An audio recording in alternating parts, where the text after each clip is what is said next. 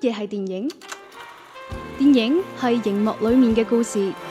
電影係故事裡面嘅角色，電影仲係角色背後嘅人生。幕前資訊，幕後故事。周日映畫室，周日映畫室換個角度講電換個角影。度講電影。好啦，版頭過後咧，又嚟到每周一期嘅周日影畫室啦。今日嘅節目誒，點解哇快咁快出出聲聲啊？ 迫不及待啊！好啦，咁啊，節目嘅直播室當中咧，係繼續會有 Lulu 啦，係，大家好，我係 Lulu。小弟羅姆啊，另外咧仲有鄭少君嘅。嗯，啊，鄭少君今日匿咗叫咩人哋銀笑行啊？嗰度，嚇笑得好開心咁。 係啊，因為咧今日節目開頭咧，係誒有三個消息要宣佈嘅，係啊，咩消息好重要啊係，嘛？咁犀利係咩啦？，啊第一個消息咧就係呢期節目係我哋互聯網上線第一百期，哇一百期係 à, 啊，好犀利係啊！啊係係啊啊，，à. 真係 à, 係嘅。不過呢個數字咧，主要係同我從我哋嘅第一個嘅線上平台講啦，即係我係啊哋網易雲音樂上邊嘅呢個電台啦，係係啦，即係啊咁計翻呢一期係第一百期。係啦，係啦啊，係啦咁所以咧就大家可以繼續積極咁向我哋呢啲誒呃新媒體嘅平台咧去關注我哋嘅節目啊係啦。啦，點樣關注我哋咧？好簡單嘅，只要你手機入邊啦，下載呢個懶人聽書啦、嗯係喜馬拉雅啦，以及呢個網易雲音樂喺入邊搜索周日影畫室都可以揾到我哋嘅欄目板塊嘅。係啦，咁啊當然呢一百期咧就誒主要都係歸功於我哋嘅 C 位鄭老師係啦。啊，如果唔係有鄭老師嘅功勞咧，邊有我哋節目啊？係啊，一做一根本就做唔落去。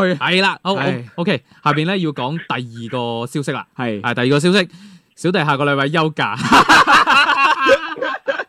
係啊你，嗰日跟住講咩？跟住係下個禮拜係唔會更新節目嘅。下個禮拜停更一期。係。啊，即 係吊頸都唞下氣啊，哎係係啦係啦，咁啊咁啊係啦，為咗慶祝我哋哋第一百期節目，係咁，我哋放假，係唔啦，係慶祝嘅主要唔係第一百期節目，係係我要講嘅第三個消息啊，。仲有㗎，啊！ 啊，第三個消息咧就喺係我哋呢個節目嘅播放周期咧，呢個係禮拜咧，嗯，誒五月三十一號係鄭老師嘅生日。哇！ 嗱，你估唔到咧，其實我哋準備咗一條祝福嘅聲帶咧，準備播俾你聽噶啦。嗱，準備好未啊？一、二、三，係冇 嘅，呢三個消息對我嚟講 咧，啊真係咪好好咯。係啊，啊，啊，即係即係我哋眾所周知啦。係誒，鄭老師嘅生日咧係電影界一年一度嘅盛事嚟。係，啊，係啦。咁我哋咧。 OK，為咗慶祝，係啦，咁就下一期就停更。啊、嗯主要就唔係因為我休假唔係主要係我哋要抽時間要同鄭老師食飯啊，係啦，係嗯啊咁、所以咧，誒、我我哋今日咧節目咧第一個議題，即係除咗呢、個呢、 呢個個議題係啊，即係除咗公佈呢三個消息之外 咧。係第一個議題咧，我哋就要講講啦。喺鄭老師生日咁普天同慶嘅呢個日子咧，嗯會有一會有一部咩爛片會上？仲有一部幾好嘅紀錄片會上。係咁好啊係，咁我哋但但我哋比較中意講爛片多啲啊嘛。係啊，唔係唔係係我我要哋我中意講得噶啦，你唔好勉強，你都係講翻普通話。我哋嘅聽眾都好中意我哋吐噴噴一啲咁嘅爛片。係，啊，係啊嗯唔係爛片，唔係爛片，即係喂，呢一部咧係有爭議嘅，係係係係啦，嗯冇咁錯就。係呢個《哥斯拉二怪獸之王》，嗱，我引用下啲同行嘅意見先啊啦，因為我誒你嗰啲係專業同行嚟㗎係嘛？啦，專業同行嚟嘅，啊咁我早早排啦，咁夜晚收工揸車，我咁啊嗯啊聽聽電台啦，聽開一個平時都淨係播歌嘅，唔知嗰晚點解突然之間講嘢喎，啊我，激到我不得了，。可能受到我哋影響 係啊激到我幾嬲啊！但係我揸緊車，我轉唔到台啊，一路喺度聽佢哋講嘢啊嗯啊，咁佢哋又講又係好似我哋咁樣講講電影嘅，係咁啊講緊呢部電影話點影嘅口碑話好勁喎，好好喎，啊，係啊，話令到大家好期待喎，大家都想買票喎。啊，係係啦，咁我啊，當時就諗啦，誒真係咁犀利咩？咁啱我哋節目嘅兩位老師都睇咗喎。係啊，啊咁。究竟係點樣咧？你哋可以講下誒，啦其。實只有一個人睇到啊，因為鄭少君瞓着 咗。嗱，我同你這講，是真的，呢部電影嗯，我哋要爭論嘅嘢咧，嗯其實得一個觀點嘅啫，係就係怪獸片嗯究竟需唔需要劇情？係 啦，因為誒嗱、我我簡單我睇完之後咧，我第一時間同 Lulu 話係呢部片誒、呃特效係一流嘅、o k 嘅，幾幾打得平零白拿好得嘅，嗯係，咁但係個劇本真係好九流咯，嗯即係其實有一個好簡單嘅問題就係、你係咪真係只有視覺效果、嗯就可以咧？嗯，因為我發現咧，我將我呢個觀點咧喺一啲嘅社交平台，誒、朋友圈又好啦，微博又好啦，咁樣嗯呃講完之後咧，誒、會有啲人過嚟反駁我嘅或。者睇怪獸片睇得打得熱鬧咪得咯，系啦係，哦嘛，啊講講先講個副作用先吓。係我睇完呢部片之後咧，我耳仔就嚟聾啦，哦，因為太大聲，好大聲哇！哦但係呢個講真啊，客觀啲嚟講，呢個唔係缺點嗯啊，只不過咧提前提醒啊提醒下大家係啊，因為入邊咧就會好多呢啲怪獸嘅叫聲啦咁樣。哦係啊，當然我睇嘅嗰間影院可能呢個音響效果亦都比較好啦。係係啦，咁啊比較嘈咁啊， 咁咧就講翻呢個劇情本身啦。嗯咁我當時就反駁佢話咧，就話誒、呃即係就好似你去一個餐廳食飯咁。嗯嗱，餐廳食飯最緊要係乜嘢啊？啲嘢好唔好食啊嘛。係但係代唔代表你唔可以吐槽嘅就餐環境啊？啊唔唔代表嘅，呢個咁 當然可以呢啦，個全部包括喺入邊噶嘛。係啦，係成個體驗嚟嘅係，啦，點解我睇怪獸片，我唔可以吐槽佢入邊嘅劇情邏輯咧？係啦呢呢個係好奇怪噶嘛。係啦，咁如果你唔要劇情邏輯嘅話，你點解要拍哥斯拉二咧？你點解唔拍一部哥斯拉嘅生態紀錄片咧？哥斯拉打鬥就係係咯，你拍一部紀錄片咪唔使劇情咯。！就好似之前比卡超嗰度全片泄漏出嚟，就係睇佢跳舞都好好睇啊係啦， 即係我覺得啊呢樣嘢係好無稽噶嘛。係唉，等我唞啖氣先，下面交翻俾鄭少君。你喺未瞓着之前，你睇嘅觀感係點啊？呃，因为他那个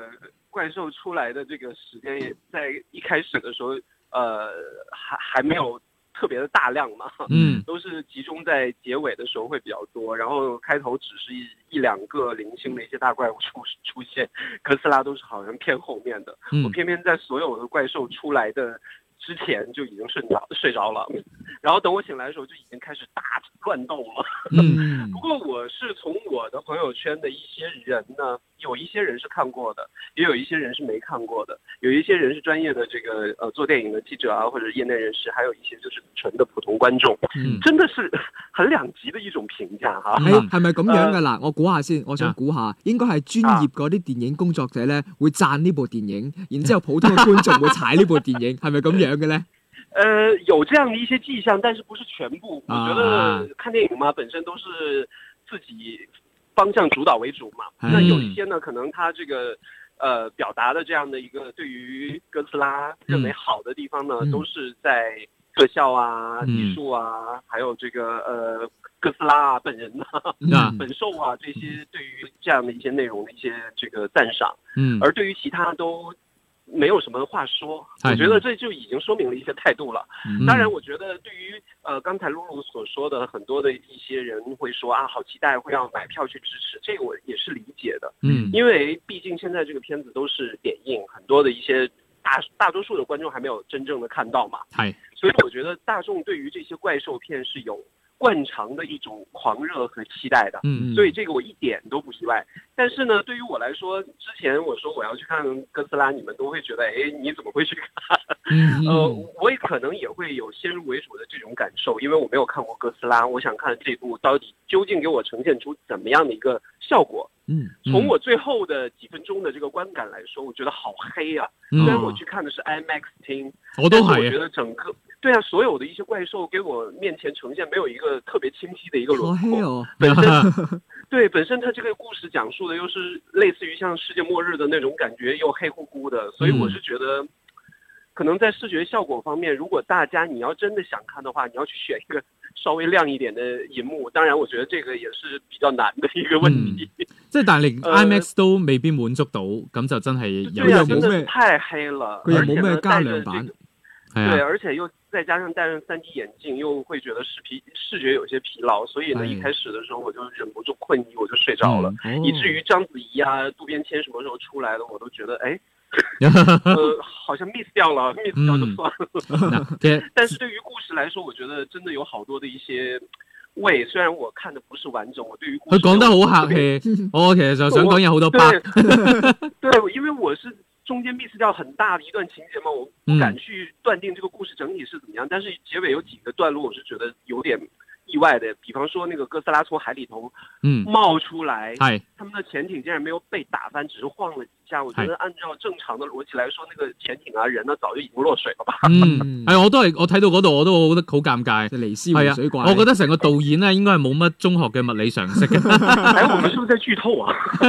個應該唔算一個場景上啫。咗都係呢個咩啊？未上喎，未上，但係哦呢呢個只係一個場景啫。唔緊要，反正係啊我唔嗯會睇嘅。 啊，咁然後咧，誒、得我我同大家講啊，下邊會有極微量嘅劇透啦，但係因為有啲槽點咧，你唔咁樣講咧，係真係講唔即係理解唔到嘅係啊真咁啊，大係。家我我希望慎重聽啊，係啦，希望我下邊講嘅嘢咧可以打消某啲人去睇嘅念 頭。啊即係話，首先佢一定有佢嘅吸引度喺度嘅呢啲咁嘅係嗯怪獸片，再加上誒、呃你諗下《復聯四》又落咗畫啦，咁係啊啊冇咩個大市片啊場係需要呢啲咁嘅類類似科幻類啊呢啲咁樣嘅大片嚟支撐嘅。嗯咁啊，當然亦都有一班嘅嗰啲怪獸迷啦。嗯誒、都都會喺度話啊！我睇到有邊幾隻怪獸出嚟，嗯哇！我都已經好激動㗎係啦，啊，好嗨係啊，即係有好有情懷㗎啦。係啊！呢、個令我諗起乜嘢咧？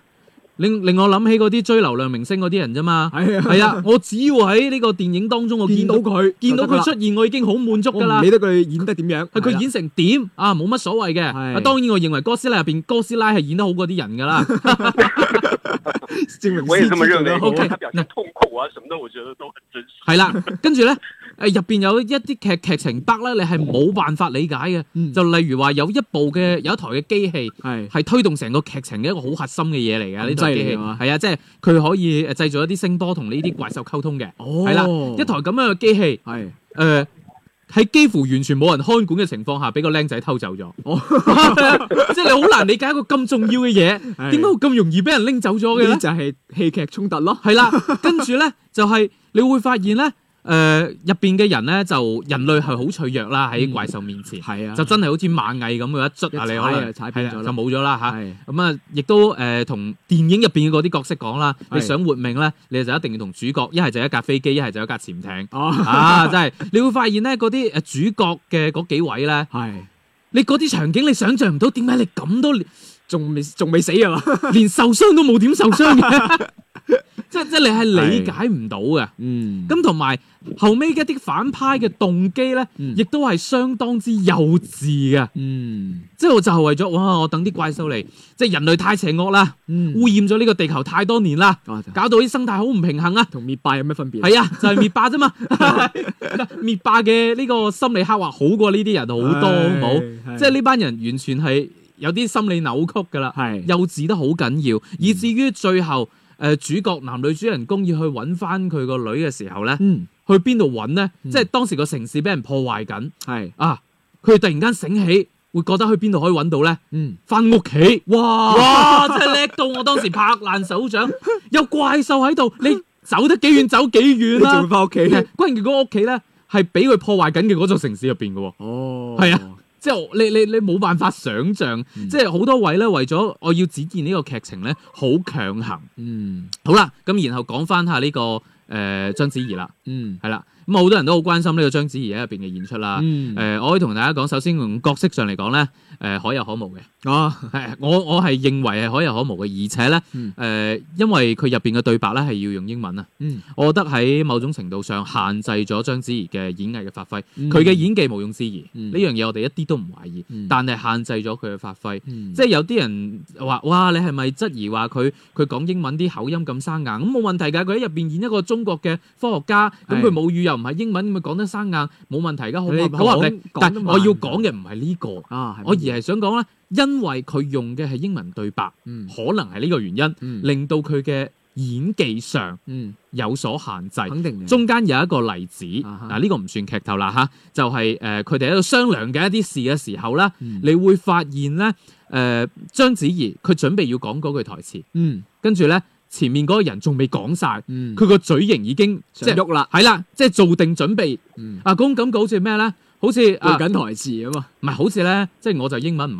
好好係啊。咁我中中學嗰陣咧學英文嗰陣咧，係係啦，就經常要叫同第二個同學咧喺老師面前做英文對話。係係啊，譬如話你係 A 咁樣，係咁我係 B 咁樣哎嗯，咁然後你講你講完一句，我要對下一句噶嘛。係啦咁啊，通常你講緊嗰陣咧，我就已經 啊。準備好啦啊準備好啦，啊即係係有個有個好強烈嘅嗰種感覺出到嚟。呃誒呢係樣嘢我係覺得誒、嗯首先章子怡呢個角色本身可有可無，令我係限制咗佢嘅發揮，所以我係誒、呃略略有啲失望嘅。嗯至於你話好多人爭論嘅哥斯拉呢啲咁嘅怪獸片，究竟需唔需要劇情？嗯即係我唔即係好多人話你都係衝住特效去㗎啦，你就唔好咁強調佢嘅劇情啦，大佬，嗯我哋唔係強調佢嘅劇情，嗯你起碼唔好弱智， 就就係一個咁簡單嘅要求，即係我唔我唔會要求你嘅劇情好深刻。係你有冇好似落難咁樣啦？係啦，你唔需要好深刻，但係起碼唔該，你符合一個情感嘅要正常智商嘅在常識，線，係啦，正常一個邏輯嘅常識，嗯好唔好？啊，好嘅我真係好牢嘈啊， 就好似最後發嬲嘅哥斯拉咁， 噴完啦係嘛？係啊，真係真係，我就覺得，對我發嬲的。嗱，所以我話，如果大家只係去睇個熱鬧，係睇特效，嗯你就去啦。嗯咁但係咧，誒，我覺得呃入邊關於劇情嗰部分咧。嗯，就真係你唔好帶個腦去 睇啊，係啊！你如果帶個腦去睇咧，你你你要會激嬲自己嘅啫，同埋入邊嗰啲對白咧，係好好好 old school 啦，好 TVB 咯。啱啊我我唔知點解一部荷里活嘅片會有咁多。一家人最緊係啊要齊齊整整，啊，差差唔多係咁嘅意思 啦，即係就就連嗰啲提示性嘅話語咧，係都會係一個誒、呃即係無厘啦更嘅人無意中講出一句，哦啊，可能係解決某個問題嘅方案。叮跟跟住佢就話吓，啱啱你講乜嘢話啊？係啊，你啱啱講嗰句啊，係係啊，跟住就講翻，哇！我諗幾廿年前已經睇過呢台詞噶啦喎， 唉，係真係覺得誒呃係啦， 反正呢個編劇我真係覺得 唉好失望，係啦，呢個世界上最大嘅空間就係呢個編劇進步嘅空間啊，係啦，咁啊，而家豆瓣評分六點八，係高咗係嘛？好高啦，我 認為，我認為好高。嗱，我斷估下，係誒做一個長立一個長啲嘅 flat，嗯，因為而家咧，我嚴重懷疑咧，就可能啊有啲團體啊，係就希望呢個谷高啲嘅分。係啦，因為未口碑啊嘛，未正式上映啦。嗯我斷言大概落畫誒、呃即係過多幾個月之後，誒、呃嗯到咗呢啲人嘅宣傳需求已經冇咗嘅時候，嗯嗰陣、時個分數咧嗯會慢慢回歸到更加符合佢水平嘅呢個上面，嗯一定低過六點八分。嗯 OK，肯定㗎啦，好咁啊，講完好牢嘈咁講完呢一套之後咧，嗯下面講下阿拉丁啦，嗯係啦，Lulu 睇咗，誒、我睇完之後咧，最大嘅感受咧就係、按照羅姆老師所講啦，啊啊個女主角真係好靚。 啊，哎我冇講女主角，但係你認為啊，係嗱，呢個故事咧其實好好童話 feel 係真係的，而且確冇冇錯嘅。迪士尼出品嘅呢個童話 feel 咧做得嗯非常之好，而且入邊咧誒有一個好強烈嘅女權嘅意識喺入邊嘅。係咁啊，其實唔可以話女權啦，其實就話嗱，女兒當自強。咁啊，啊，而家啲迪士尼公半邊天係啦，啊女士迪士尼啲公主都唔想做公主啦，佢直接要做女王。係啦，係啦， 要做啊國王啦。咁但係佢成個故事咧，的而且確係既可以還原到當時嘅一個好經典嘅童話啦，嗯亦都係有一個好新鮮嘅時代元素喺入邊。咁、嗯加上入邊，我覺得呢個真係超一流嘅特效咯，係而且呢個燈神都好好有 feel 咯。即係啊威爾史密斯係啦之前係啦好多人擔心佢演得好唔好嘅，但係我覺得係加分嘅。基本係上啊係佢出場之後咧，我覺得呢部電影先慢慢有咗靈魂。係啊，先會成個立咗起身，好立體啊，反而就會男主角演得我就覺得一般，嗯雖然個名本身叫阿拉丁。係跟住咧睇落去咧，因為我之前睇完之後咧，我就做咗個總結、嗯啊，我就話呢個咧係一個以呢個跑酷呢、個跑酷啊、嗯作為主題嘅，係係帶有呢個女權主義色彩嘅係大型歌舞片，嗯係啦，即係即係好迪士尼 啦，係。啊，亦都好印度啦，係啦，係冇即錯係話誒喐啲就唱啦，但係佢同誒寶萊塢嗰種唱人一樣，佢通常係獨個人獨唱多，嗯啊。大型團體嘅唱少咁樣。啊，咁樣嘅，嗯係啦，咁啊，當然有啲人話，誒、阿拉丁唔係印度人， 係啦，我啊睇個樣係似印巴裔啊嘛，係啦係啦但係係啦嗯當然網上有啲好事者咧話唔係，阿拉丁係中國 人，係啦，點解啊，嚟自上海嘅丁生啊嘛，阿 拉丁，你難 get 嚟好冷 啊！你難 get 嚟啊，鄭少君有冇睇啊？係咯，呃，没有看，但是我还是蛮想去看一下的。嗯据说音效啊、音乐啊、视觉啊都还不错，嗯放松一下也是可以的。因为我最近看了很多还比较沉重或者是比较闷的电影。睇咗哥斯拉 啊，我哋即係睇得好好好瞓嘅 電影。係誒、啊，其實我個人都誒、幾推薦下，因為嚟緊有啲誒六一嘅檔期啦，嗯係啦、咁啊大家可以睇下啦，即係帶啲小朋友其實睇都 OK，但係唔好太細咯，我覺得冇必要太細，嗯可能係中小學會比較啱啲啦，係係啊。誒、啊，嗯就唔好睇哥斯拉啦！ 啊，講起哥斯拉，再提醒大家一點咧，就入邊咧有好多 jump scare 嘅，哦係啦、真係唔啱小朋友睇嘅。嗯咁但係咧有時嚇親啊，但係佢啲 jump scare 咧，係嗰啲拍法誒嗰啲拍攝手法咧又好啊又非常之陳舊 喎，就係誒去到某一瞬間，佢會突然間安靜，嗯，跟住你係啦就知道要 出唉，你係人都知下邊要嚇人啦，跟住誒會咁樣嘅場景咧就出現咗好幾次嘅。嗯啊，跟住，唉，再同大家提一個老土嘅呢個劇情，啊 係嘛，呃係啦，就係、誒、去到某個位係啊，你要發現咧，一定要有一個角色係做個人嘅犧牲。啊啊，先至可以成全到，即係譬如我 Iron Man 啊哎要要等我啊帶住某啲嘢係去去做呢件事，但獻係祭啊但係我可能去完就翻出唔到翻嚟㗎啦，嗯係啦，要要要咁樣做，嗯要咁樣嘅劇情係咯。我哋喺當年復仇者聯盟一嘅時候，係係啊鋼鐵俠已經玩過啦，甚至係喺啊佢更早嘅時候係更加多玩過啦，嗯係啦係啦，咁樣嘅橋段你喺哥斯拉你仲玩，嗯仲要玩兩次，係啊哇！我真係覺得，唉，又講翻個個編劇真係真係要拎出嚟打咯又。 唉。唉，OK，能不能誒，给我点时间，我推荐一下好电影啊？唉，哎我哋就係專門安排咗呢個時間俾你，跟住要講嘅呢部電影啊！哎呀，過超關啊，呃，其实《过招关》现在在广州、佛山都已经没有什么排片了，因为这个嗯片子在、呃月末上映，二十六号上映的时候就遭遇到了很大的一个挤压，因为片子上映的比较多，包括《嗯柔情史》啊、《过招关》，其实排片都特别的不好。嗯，现在在广佛已经找不到什么排片了，嗯但是呢，我要在六月二号在佛山招募一场。嗯，影迷场。呃，不过我是在深圳看完了这一场电影之后，我是觉得这部片子是非常值得一看的，因为在我们惯常印象当中，一个老人和一个小孩的一个公路旅行的一个故事，嗯，其实是有很多的一些人生哲理在里面透露出来的。虽然郭昭关是一个导演处女作，但是我觉得他有两呃有一个非常棒的演员，就是那个里面的老汉。嗯，那个老人家真的特别的睿智，而且我觉得电影他们当时宣传的点也到位，主嗯要就会让你想起很多呃爷爷的一些故事啊。哦片子当中那个形象也真的跟爷爷一样，而且，呃，里面的这个老人是有着很传统中国老人的那种睿智。嗯虽然这个片子你会看到像什么《菊次郎的夏天》呐、爱回家》啊这些经典电影的一些影子，但是我觉得这个电影是值得一看的。嗯，呃，其实我觉得现在推荐过招关呢，其实都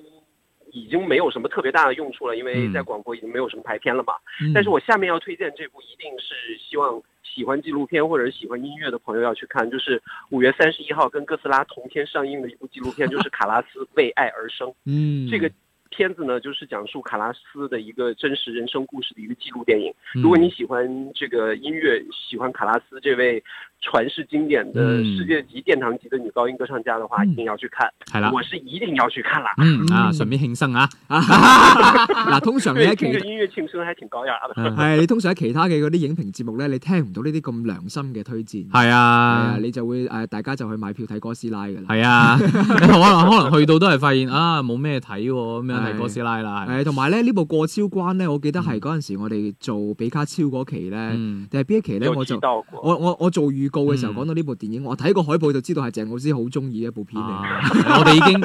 互相嗰啲窿窿已經罅俾你罅捉看到透啦頭真係係啊，睇個海報就知啦。係啦，唉咁，啊，當然嚟緊誒六一節檔期啦，除咗呢啲電影啦，仲會有一系列嘅一啲誒卡通片啦，嗯咁啊，大家亦都可以選擇一下啦嚇。係啊，啊，但係哥斯拉嗱，如果你真係要睇哥斯拉啊，嗯唔緊要，如果你真係聽開我哋節目嘅話咧，係啦，都可以睇啊，你可以冇問題帶嘅住智商優越咁去睇。啊唉去審視下哦，。对，我还要提一点呢，就可能是真的像我这种之前从来不了解哥斯拉的人去看的话，嗯可能会有一些门槛，因为啊里面那些龙我都不认识。我你雖然知道，你知道佢係怪獸得啦。誒、呃其實我覺得佢都有啲位都介紹得幾清楚啊，只係、哦即係因為你瞓着咗，哦啊你唔知 睡着了係啊，其實誒佢、中間有啲我的人，问题佢啲中間有啲人係負責誒、呃介紹來龍去脈噶嘛，啊啊，即对係。对对，哎你諗下入邊有兩個角色噶嘛，係一個係日本人渡邊謙啊，係一個係中國人章子怡。嗯咁啊誒，日本人負責灌雞湯，啊中國人負責講故事嗯啊，係啦，佢分工非常之明確。你看 看功能性还是很强的嘛。係啦，係啊咁啊，當然呢兩個角色其實都可有可無愛。嗯 OK，誒、咁就嚟緊時間嚟睇睇啦，跟住落嚟呢個禮拜啦，會有啲咩影片上映啊？係啦，六月三號到六月九號呢個禮拜啊啊嚇，內地方面首先六月四號啦會有直播攻略上映。點解而家金士傑成日接埋啲咁嘅電影啊？唉，唔知 啊。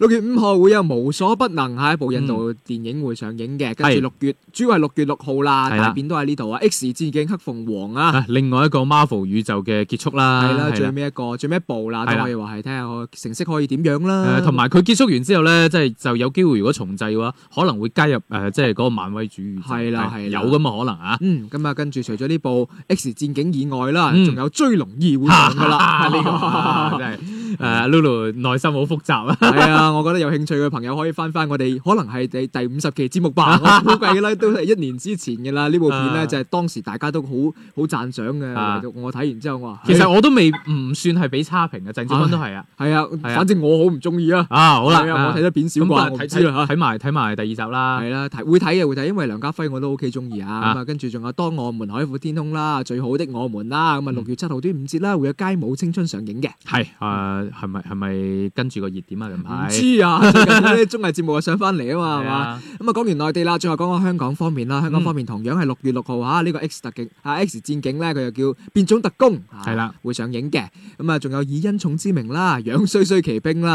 啊啊，跟住呢個追龍二啦、賊王啦嚇，同埋華視九分之十一，嗯啊九一一唔係咁唔係唔係唔係哎九一一啊，係啊啊，真係9分之十一啦，係啊，真係九分之十一啊。嚇，係啊，係啊，哦，OK，咁啊，嚟緊呢個禮拜都係一啲嘅誒卡通片啦，同埋一啲嘅大作咧，有一啲嘅大作會出嚟啦，嗯啊，就包括我哋今日呢個強烈踩嘅呢個哥斯拉啦，嗯咁啊，仲有呢個 X 戰警啦係嘅最後一部啦，嗯咁啊，當然仲有呢個誒追龍二啦，可能都會係市場會比較關注嘅一啲影片啦。係啦。嗱，嚟緊就誒呃小弟休假嚇，嗯係啊啊鄭少君慶生，咁啊係啊主要靠你啦，